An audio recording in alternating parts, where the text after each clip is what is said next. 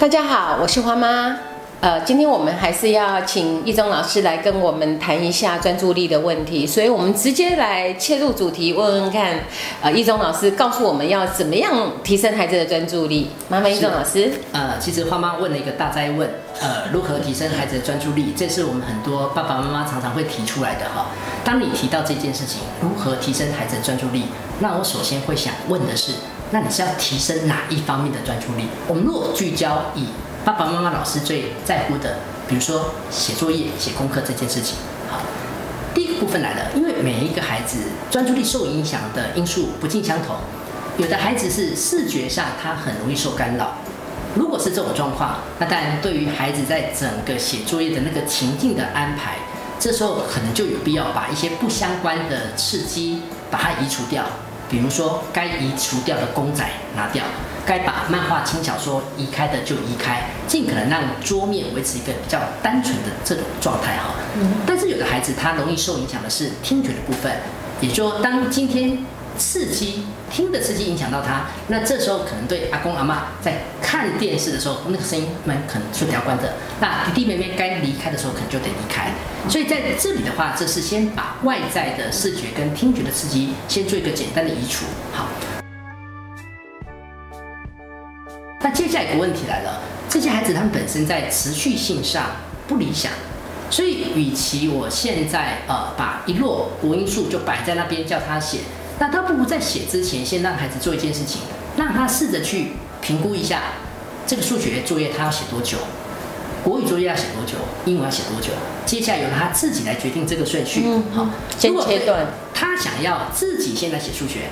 假如这道数学有一张十题，那也许我们可以做的是先分段，先让他五题先来。嗯，也就是减少题目，让他能够先完成，先聚焦在这里。那接下来有个重点了，那在写功课的时候，妈妈、爸爸到底在旁边要干嘛？好，你手上到底该拿什么？那可以确定几个东西你不要拿，三 C 的东西，手机、平板当然不建议你，因为这对孩子来讲太多的诱惑。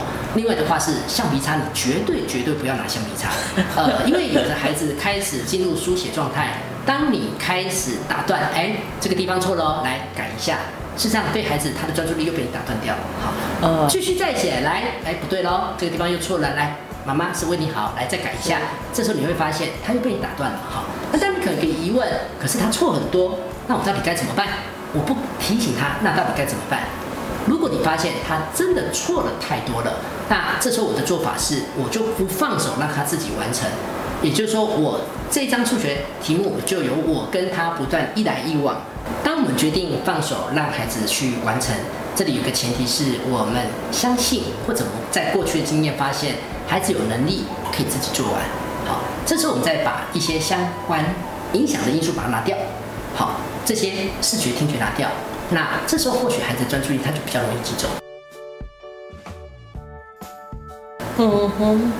所以听起来很多东西都要拿掉，可是以刚刚的那个状况来讲，就是呃，他学不会的，会的话是不会哦。这里又要分开了，有的孩子是我概念不清楚，嗯，所以概念不清楚不等同于你专注力不好。也就是说，既然你不懂，那我就想办法让你懂，我就试着来解释给你看。比如说你现在不太懂一个长方形如何把它算出一个最大的三角形，假设好。那这时候他看不懂这个字眼，那我到底要不要拿出一张纸，试着一张长方形的纸，然后让你试着把它折成三角形？嗯，然后在这种情况下，当然我们就来考量，我这样子教给你，那你到底会不会比较容易懂？那同样的，我也来思考，那我有办法把正方形折成对折成三角形，那我有没有办法把长方形折成三角形？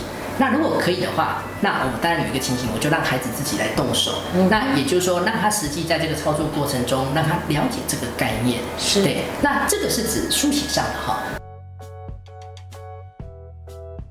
爸爸妈妈在意的是孩子阅读上的专注力。那当然有一件事情很重要，就是说，有时候孩子虽然在看书，但是我并不确定他是不是真的专注力在这里面。那最简单的方式是，看完之后，你试着让孩子来跟你做分享。好。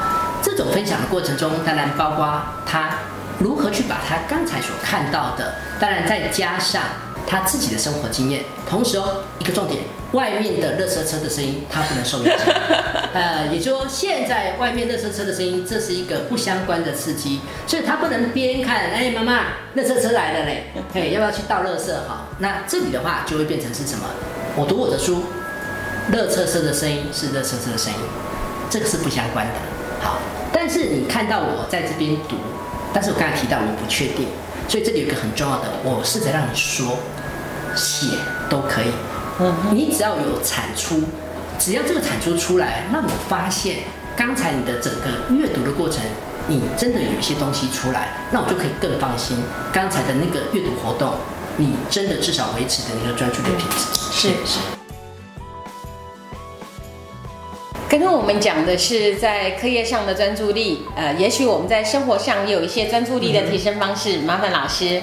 很多爸妈头痛，孩子在日常生活中专注力，大部分都是花了好多时间在找东西。好，常常孩子跟你抱怨，我的鞋子呢？我的课本呢？我的书包到到底在哪里？哈，所以其实，在谈专注力，也在谈一个良好生活习惯的建立。也就是说，一个孩子回到家，书包就定位，甚至于书包里面的联络簿、课本到底要怎么摆放？好，试着让孩子直接来演练。晚上检查完之后，联络簿检查完了，甚至在检查过程中，我会要求孩子一件事情，试着按照联络簿上面的顺序。让孩子一本一本翻到那个页数，那接下来再由我来去做牵引的动作。那晚上书包整理好，隔天就直接就带走了。也就是说，让孩子不要有那一种等一下，我回来之后衣服就丢在那边，袜子就丢在那边，该就定位该丢到污衣袋，我可能就让你第一时间就丢到污衣袋了。是，那让孩子借有一个习惯的建立，慢慢的学会自动化。也就是说，我一次一次的书包就定位。一次一次，我的联络簿怎么摆放，慢慢的变成是一个自动化的过程，那我就不需要再花费太多的时间去找那些物品。是是。那老师还有没有在其他方面，你觉得是最容易使用的部分？我非常建议家长让孩子试着来照相啊。为什么照相这件事情非常重要？因为专注力也在谈一件事情，在谈孩子对于生活周遭事物的关注。关心敏感哈，当你手机给孩子，试着让孩子去拍照，孩子也慢慢在确认，在他周围环境重要的或者跟他之间有关联性的一些事物，照相一次再一次，你会发现孩子的敏锐，孩子对周围事物的判断，其实他会更加的精准。那这是在日常生活中，当孩子专注力有，事实上你会发现他的生活。其实也会比较有一些不同的味道出来。是是，那我们今天谢谢易中老师陪我们谈了这么多日常生活或者是课业上，呃，家长可以陪伴孩子提升专注力的方式。呃，我们下次再来，呃，接下来再讨论这个议题。谢谢大家今天的收看，有什么问题请在底下留言哦。谢谢大家。